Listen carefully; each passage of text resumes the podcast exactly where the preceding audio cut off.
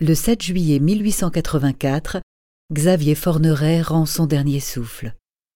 Diffusia.fr vous invite à écouter un extrait de son poème intitulé Un pauvre honteux. Il l'a tiré de sa poche percée, l'a mise sous ses yeux, et l'a bien regardé en disant Malheureux. Il l'a soufflé de sa bouche humectée.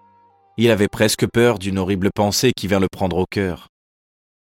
Il l'a mouillé d'une larme gelée qui fondit par hasard.